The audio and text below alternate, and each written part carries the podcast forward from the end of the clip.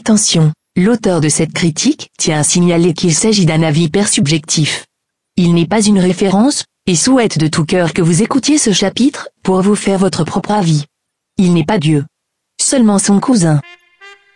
Salut à tous, c'est Destrocorn pour une critique des chapitres 4 et 5 de Red Universe et on commence par un super ordre chronologique hyper logique. Trop de logique dans ma tête Oh putain, t'es là toi Bah ouais, qu'est-ce que tu ferais sans moi Bref, aujourd'hui je vous parle d'une grande saga monstrueuse de par sa taille, Red Universe. Red Universe est une saga de space opéra comme tant d'autres, c'est-à-dire Eden, Star Wars... Star Trek Ouais non, on peut aussi noter Mass Perfect, Eden Sacrifice... Star Trek Bon oh oui, Star Trek bordel, pas d'autoprome ici s'il te plaît. Hein. Ok, comme tu voudras, garde ton code. Bref, je disais donc que Red Universe est une saga traitant de space opéra et ce, dans le style du livre audio. C'est-à-dire qu'on lit un livre à l'audio avec une voix off pour nous dévoiler l'envers du décor et nous narrer l'histoire, tout en ayant des acteurs pour jouer les différents protagonistes qui interviennent dans le récit. Suite à la demande de Rauluto et pour le spécial Red Universe sur le chapitre 13 de ce dernier, on va se concentrer uniquement sur le chapitre 4 et 5. Surtout le 4 Ouais, surtout le 4. Donc, pour vous replacer dans le contexte, sachez que dans notre histoire, on suit l'aventure de Feelgood, un ex-lieutenant des révolutions castiques qui a renversé la monarchie en place pour mettre un gouvernement prospère qui finalement les a tous entubés,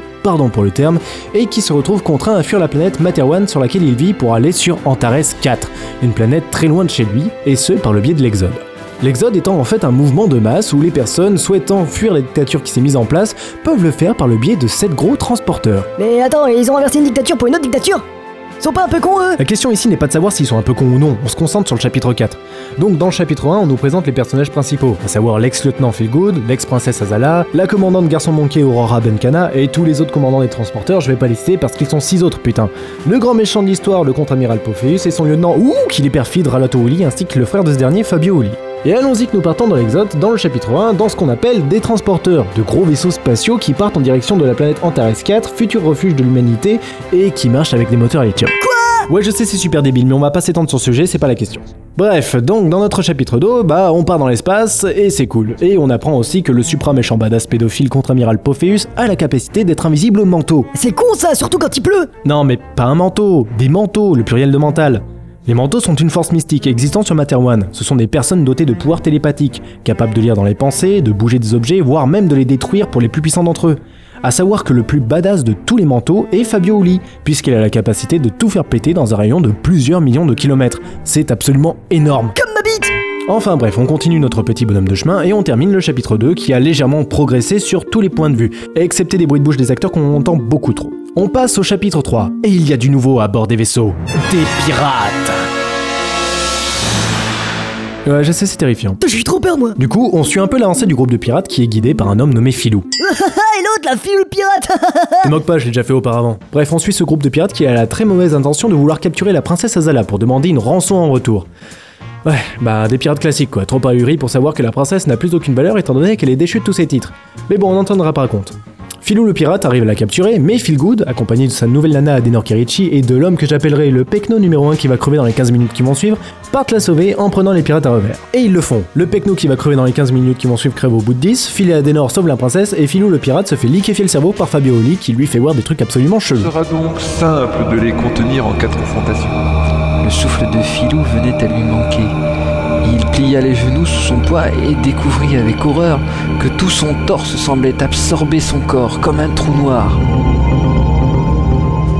Putain, mais c'est trop flippant ton truc Bref, les héros gagnent, tout le monde y est content et on commence réellement à entrer dans le vif de l'histoire. Parce que oui, les deux premiers chapitres sont une grosse mise en place du background de Red Universe. Et on peut pas en vouloir à Raolito de l'avoir autant développé parce que c'est vraiment le gros point fort de la saga. Une histoire riche et développée qui franchement a beaucoup de mérite je trouve. On notera aussi que le chapitre 3 s'inscrit comme un tournant dans la saga puisque c'est la première fois qu'on fait intervenir des acteurs externes.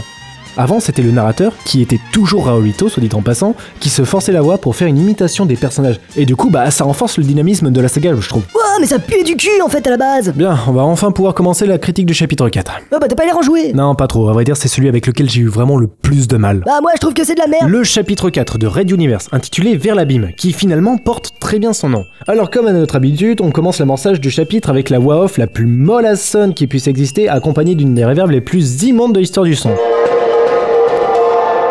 Universe. La plus grande saga galactique. Jamais racontée en podcast. Et cette voix, il va falloir vous y habituer, parce qu'elle est présente à chaque début de chapitre et à chaque début d'épisode pour ceux qui suivent la saga de façon hebdomadaire. Bref, on commence le chapitre avec la présentation des gangs de pirates et surtout avec une hyper-saturation. Virage à droite, angle à gauche. Il percute deux passants qui revenaient d'un réfectoire. Chute, relève rapide, départ précipité. Désormais, ils sont à quelques mètres de lui. À droite Putain, oreilles On tiendra pas compte des bruitages vidéo, parce que c'est comme ça depuis le début, mais on sera plutôt marqué par des insultes totalement intolérables telles que Salaud de flic le tout sur une petite musique jazzy, parce que c'est pas parce qu'on est un pirate poursuivi par une milice qu'on peut pas s'éclater, hein. Louis Armstrong, ma gueule On remarquera aussi que le narrateur a l'air d'être finalement le seul français de la pièce. Ok, ça fait deux secondes entre les deux fautes que je viens de citer, et vous allez voir que ça va continuer de s'enchaîner comme ça. Donc on continue. Le pirate fuit, chope un gosse, menace de le buter, quand il se fait buter par sa supérieure qui était mêlée à la foule. Choupe à la pirate. Il a un problème avec les noms, ton copain. hein. Putain, on vient de buter Filou pour laisser place à Choupa quoi. C'est quoi la prochaine étape? Haribo le destructeur? Bref, on continue. Choupa est une mentale, donc elle liquéfie le cerveau du pirate, puis se barre comme si de rien n'était, alors qu'elle a levé le bras devant tout le monde au moment où le pirate lui souriait juste avant de mourir. Mais je vous jure, monsieur l'agent, il m'a regardé comme s'il me connaissait, puis j'ai levé le bras et son cerveau est sorti par les oreilles. Mais j'ai rien à voir là-dedans, hein Bref, on repasse sur le contre-amiral Porpheus qui apprend qu'il a été trahi par un de ses manteaux. Et heureusement, son second le plus fidèle l'interroge pour lui. On apprend de même que c'est bel et bien toujours un pédophile assassin paranoïaque. C'est mon idole. Ensuite, on repart sur Ralato, qui interroge donc le traître en évoquant ses souvenirs, tralali, et ah, qu'est-ce que c'est que ça? Stéphis poussa soudain un hurlement. Mais ceci est le meilleur acteur du chapitre 4, champion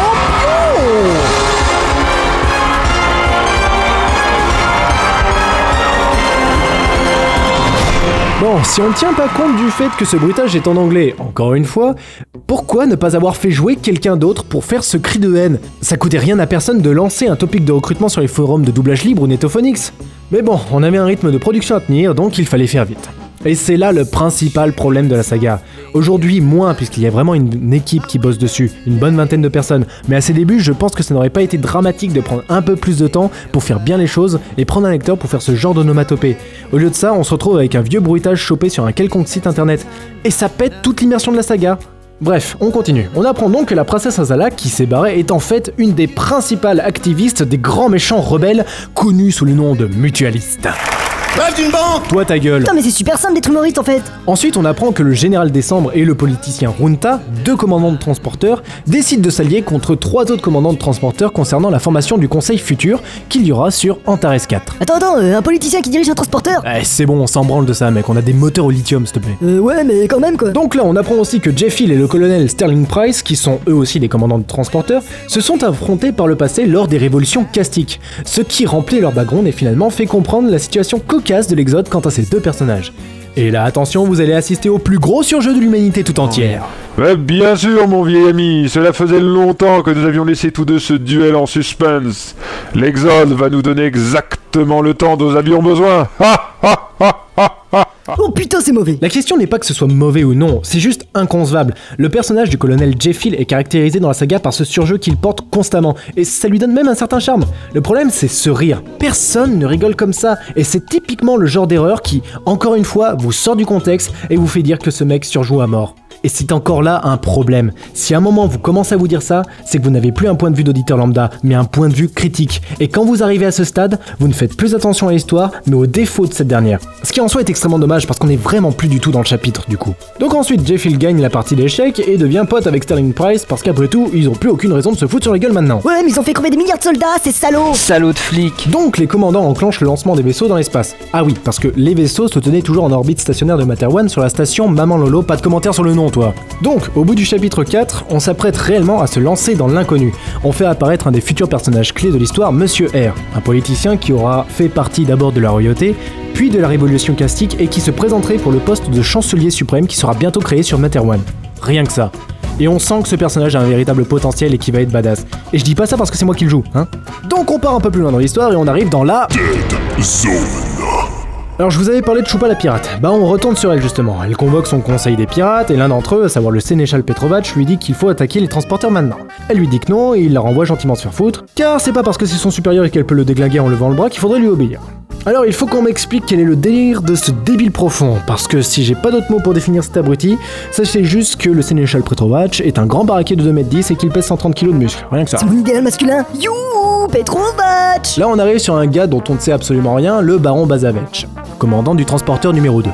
Et là, nous allons franchir le niveau de la pseudo-sympathie. En gros, ce type, dont on ne sait rien, va être au centre de l'histoire. Alors, j'ai rien contre ce genre d'initiative quand c'est bien fait, mais là, le gars est quasiment absent par la suite, jusqu'à la scène de bataille finale que je nommerai plus tard la Port Nawak Battle, où il entrera réellement en action.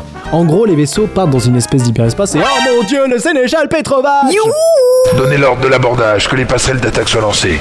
Mais putain mec, vous êtes en putain d'hyperespace. Comment veux-tu faire ça? Et vous savez ce qui est le pire? C'est qu'à un moment donné, il y a un de ces pirates qui lui dit que c'est parfaitement insensé d'attaquer ces transporteurs en question. Et vous savez ce qu'il fait le grand sénéchal? Hein? Vous savez ce qu'il lui fait ce con-là?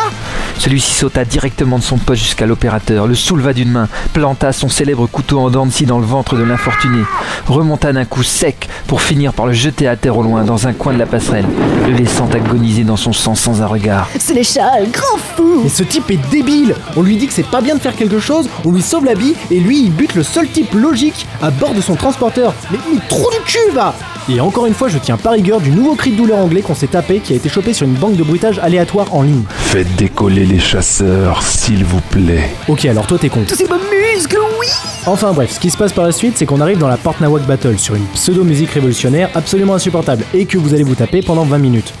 Et là, ben...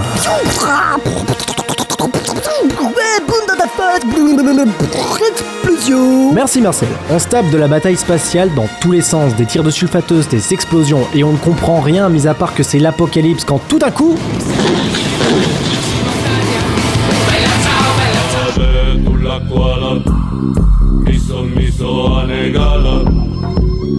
Alors de une, ceci est une très mauvaise transition, et de deux, c'est quoi cette musique? Mais on est dans une bataille spatiale, mon dieu là Qu'est-ce que c'est que cette musique pseudo-bouddhiste?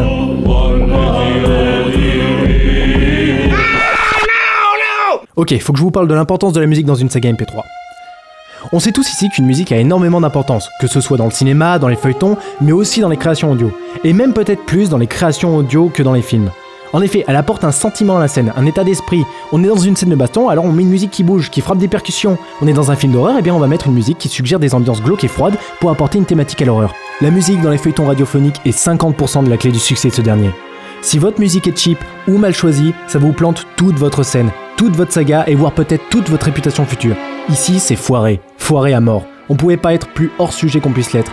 Autant la musique révolutionnaire était insupportable, mais elle était en concordance avec la scène. Cette musique-là est nulle, cool dans aucune scène de la saga et même en dehors, qui écouterait ça? Donc on continue l'assaut, les pirates arrivent dans le transporteur numéro 2 et le sénéchal Petrovac affronte le baron Bazavec à l'arme blanche, car c'est dans leur culture à tous les deux. Oui, c'est pas parce qu'on est dans le futur qu'on peut pas se battre à l'arme blanche, voyons. Petit Petro, sors ton gros couteau Une hache dans le cas précis. Donc les deux se foutent bien sur la gueule jusqu'à ce que Bazavec tente un truc qui fait qu'il transperce le cœur de son ennemi avec le fleuret, tandis que l'autre lui découpe la moitié de la hanche avec sa hache. Ouais. Un fleuret contre une putain de hache. Non mais euh, je, je cherche même plus moi. Donc il le transperce et qu'est-ce que c'est que ça Juste au moment où le fleuret de Bazavech s'enfonçait dans sa cuisse droite, ce qui lui fit pousser un rugissement de douleur. Autant pour l'agent Stuffy qui se fait torturer par Alato, on pouvait accepter le bruitage de hurlements, parce qu'il n'y avait alors pas encore d'acteur associé à ce personnage. Autant Petrovac est quand même au cœur de l'histoire et possède un acteur, une voix propre. Alors pourquoi diable lui mettre un bruitage cliché d'Universal Bang alors que l'acteur aurait très bien pu hurler lui-même une nouvelle fois, on casse le rythme par un détail chagrinant et qui vient ruiner pour l'occasion une scène de baston qui semblait plutôt esthétique, malgré les défauts relevés et le chaos de base. On enchaîne, donc Bazavec se prend la hache dans la hanche et agonise dans une scène qui semble être la scène la plus réussie de tout le chapitre. Et c'est pas une blague, avec cette fois une musique très bien choisie et une narration adaptée à la tristesse du passage. Le sénéchal, lui, se relève avec le fleuret dans le cœur, mais tout va bien, il a pas mal. Donc le baron agonise les tripes tandis que le colonel Jeffil laisse partir le sénéchal Petrovac, qui est alors très gravement blessé. Jeffil vient donc voir une dernière fois le baron, puis le laisse mourir dans ses bras, et ceci est la scène la plus réussie de tout le chapitre. Là, on arrive à ressentir de la compassion pour ce mec dont finalement on se fout totalement, et c'est presque un coup de maître. Suite à cela, on répare le transporteur numéro 2, et il faut lui trouver un nouveau capitaine, et on termine le chapitre sur le départ du colonel Jeffil pour une réunion avec les autres commandants de transporteur. Non, je déconne. En fait, on se termine sur un cliffhanger pourri sur Choupa la pirate qui annonce qu'elle reviendra plus tard dans l'histoire, histoire de bien embêter les gentils commandants des transporteurs parce qu'elle a que ça à foutre de son existence. Enfin, Fin de la quatrième partie.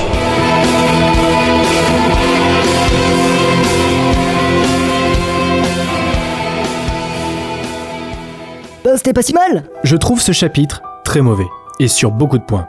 Un des gros bémols que je n'ai pas soulevé est le fait qu'il n'y ait qu'un seul acteur pour tout le chapitre. À savoir Raoulito. Et finalement, je, je comprends pas ce choix, étant donné que dans le chapitre précédent, on avait eu le droit à des acteurs certes éphémères, mais qui pouvaient jouer les différents personnages. Et même si le jeu d'acteur n'était pas magnifique, on n'est pas comme dans une saga MP3 où le personnage va parler tout le temps, on est dans un livre audio. Donner une voix à un personnage permet à l'auditeur de l'identifier et de l'imaginer comme il le veut, et pas de se représenter le narrateur en train d'imiter le personnage. Et ça constitue une partie majeure de l'échec du chapitre. Ici, les 9 dixièmes des effets escomptés sont foirés, et c'est pas dû à cause d'un manque de volonté. On sent que le créateur a eu l'envie bien faire, envie de faire bouger son histoire que l'on pouvait qualifier jusqu'à présent de Molasson, et il est tombé dans le piège fastidieux du fanservice et du bourrinage facile. La présence des scènes de bataille pleines de bruitage n'est là que pour faire plaisir à l'auditeur lambda qui en aurait eu assez de la description zolienne. On prend plus le temps de décrire pleinement les personnages que l'on a entre les oreilles, et les protagonistes que l'on souhaite charismatiques n'atteignent jamais ce but, pour la simple et bonne raison que l'on ne sait rien d'eux, même à la fin du chapitre. Que ce soit Petrovac ou Bazavec, leurs combats semblent futiles de A à Z, et on le dit très clairement dans le texte. Le combat n'est qu'une soif de victoire venant de la part de ces deux personnages. L'intervention des autres individus n'est pas forcément utile, et l'utilisation des bruitages divers et variés, mal placés ou bien inutiles, car remplaçant une voix humaine, aurait pu être jouée pour peu que le créateur n'eût pas la flemme d'enregistrer ou bien de lancer un recrutement. Mais ici encore, faut se replacer dans le contexte. Raulito s'est donné une deadline d'une semaine pour faire un épisode, ce qui est un rythme de production totalement énorme, et ça, personne pourra le nier. Le problème est que précipitation et qualité du coup ne vont pas de pair, et Vers l'abîme en est le parfait exemple. Un autre problème du chapitre est qu'il est l'élément déclencheur de nombreux événements à venir, mais bien plus loin dans l'histoire, ce qui fait qu'on comprend son utilité qu'après bien des chapitres, et que l'on sait pourquoi Raoulito a voulu mettre en place certains détails à cet instant précis. De même, les musiques présentes dans ce chapitre ne seront jamais réentendues par la suite, et tout simplement parce que, bah, c'est de la merde. Le choix artistique pour ce chapitre est complètement aléatoire, ce qui constitue l'autre grande partie de la déception de l'auditeur. De même, l'action part de façon totalement hasardeuse en ce qui concerne les personnages, au lieu de se focaliser sur le sénéchal et le baron comme ce qui aurait dû être fait en temps normal. Red Universe est une saga extrêmement longue, donc on aurait pu se permettre de faire un aparté sur le transporteur numéro 2 pour tout un chapitre. C'est ce que fait Martin dans la série de livres Game of Thrones, et je parle bien des livres. Il délaisse certains protagonistes pendant un livre ou deux pour focaliser l'action sur certains personnages bien particuliers qui sont encore inconnus aux spectateurs. Et ça marche Le lecteur se laisse finalement porter pour suivre l'histoire d'inconnus, se doutant qu'ils vont avoir un impact quant à la suite du livre. Là, on peut pas le deviner, parce qu'on navigue dans l'inconnu en permanence. De même, je vous ai dit que la scène de la mort du baron Bazavech était réussie, mais c'est en partie parce que dans celle-ci est introduit le personnage de Jeff Hill, qui lui est réussi et accorde de l'importance au baron. Et finalement, l'auditeur est touché par la mort du baron parce que le colonel l'est aussi. Et c'est pour cela qu'il s'agit presque d'un coup de maître. On a joué sur l'atout d'un personnage auquel on s'est attaché pour créer l'empathie nécessaire pour celui qui est au centre de l'intrigue, à savoir Bazavech. Et il en est de même pour Petrovac. Le peu de respect qu'il inspire vient finalement de la haine que Jeff Hill lui porte lors de la scène de la mort du baron Bazavech. C'est la seule raison pour laquelle on en vient à lui souhaiter sa mort sur la fin. Bref, le chapitre 4 vers l'abîme porte finalement très bien son nom, car c'est avec ce chapitre qu'on touchera le fond de la saga. T'es fier de ta là? Ta gueule. Vous savez quel est le gros souci en fait? C'est la progression qualitative. C'est une façon d'exprimer l'amélioration continue d'un créateur de saga MP3 dans le temps d'un point de vue qualité. On progresse difficilement sur le plan artistique, à moins de vraiment faire des efforts là-dessus. Ici, on est dans une courbe typiquement ascendante de l'amélioration technique du créateur, mais on ne sait pas pourquoi cette courbe, lors du chapitre 4, retombe en flèche. Raoulito n'a plus aucun acteur autre que lui pour ce chapitre, les nouvelles musiques choisies sont bof, et même la mise en scène semble précipitée, et c'est vraiment dommage, parce que c'est pas la volonté qui manque, et on le sent bien. Et c'est ce qui rend le chapitre encore plus frustrant. L'auteur a dû tenir compte de certaines remarques qui lui ont été dites, comme... Oh, l'acteur qui joue Good, il est trop pourri, lol Et du coup, il a interprété cela comme une erreur, alors que non, ça c'en est pas du tout une. Il faut passer par des erreurs pour mieux progresser, c'est une loi universelle. Et ici, plutôt que de persévérer dans son choix d'actorat, il est revenu à l'ancienne version, ce qui montre que finalement, il s'est soumis à son public. Que je trouve le plus dommage est qu'on n'ait pas non plus de véritable objectif concernant le but du sénéchal Petrovac lors de l'attaque. Selon moi, il aurait été logique d'introduire une intrigue secondaire qui consisterait en fait à prendre le contrôle de la colonie future une fois sur Antares 4, afin que la société pirate puisse contrôler une partie de la planète pour étendre leur commerce, se développer et devenir une véritable menace, comme c'est le cas dans Star Wars Empire at Wars avec le personnage de Ty Burzan, qui représente l'extension et la puissance même de la piraterie dans le système de l'Empire. Ici, tout ce que l'on sait, c'est qu'il y a beaucoup de pirates, mais qu'ils sont pas assez organisés pour faire quelque de véritablement dangereux, alors qu'il y avait véritablement un enjeu stratégique concernant cet exode. Une fois le contrôle d'Antares 4 assuré, les pirates auraient pu alors revendiquer la planète Materwan, car ayant suffisamment de puissance. Bref, vous l'aurez compris, beaucoup de choses sont à revoir, tant bien du point de vue scénaristique que technique. Bah justement, t'en as pas parlé de la technique Ben parce que la qualité, elle, elle suit correctement la courbe de progression continue. Même si la qualité est bof, elle reste tout de même meilleure que celle des premiers chapitres. Si en plus on avait régressé d'un point de vue technique, ce chapitre serait devenu un cas d'école de la saga MP3, ou même des écoles d'ingé son tant qu'on y est. Ceci étant dit, histoire de bien clôturer le chapitre comme il se doit et de montrer qu'on le foire jusqu'au bout, on a le droit à une magnifique perturbation du réseau téléphonique. Le colonel leva la tête, rêveur. lissant des pointes de sa barbe, tel un jouvenceau pensant à sa promise. Bon, et du coup, le chapitre 5 Bah écoute, j'ai pas grand chose à redire sur le cinquième chapitre en réalité, si ce n'est qu'on corrige la plupart des soucis majeurs du quatrième. On retrouve de nouveau nos acteurs avec leur rôle, il y a toujours des améliorations dans la narration, les musiques sont bien mieux adaptées, et on ajoute de nouvelles intrigues, et je pense notamment à celle de Stuffy. Si, vous savez, c'est le mec qui se faisait torturer par Alato.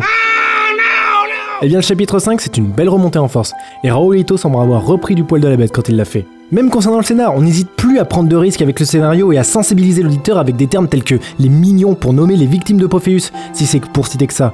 Non, vraiment le chapitre 5 relance le suspense et on n'a plus d'erreurs comme on a pu en avoir dans le quatrième. Même les acteurs sont bien choisis, et ça fait plaisir d'entendre d'autres voix pour enfin donner une âme aux personnages principaux.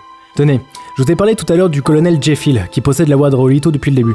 Et ben c'est un des personnages les mieux réussis de cette aventure, car dès le début, il est personnifié. Et même si on est constamment dans le surjeu avec ce colonel, on a un aventurier authentique avec une manière de parler bien à lui, qui fait qu'il est extrêmement charismatique et qu'on aime suivre ses exploits. Ce qui explique en partie le succès du cinquième chapitre et la remontée en force de Red Universe. J'ai pas grand chose à critiquer sur le cinquième, car il prépare aussi à une intrigue bien particulière sur Alato et Stuffy.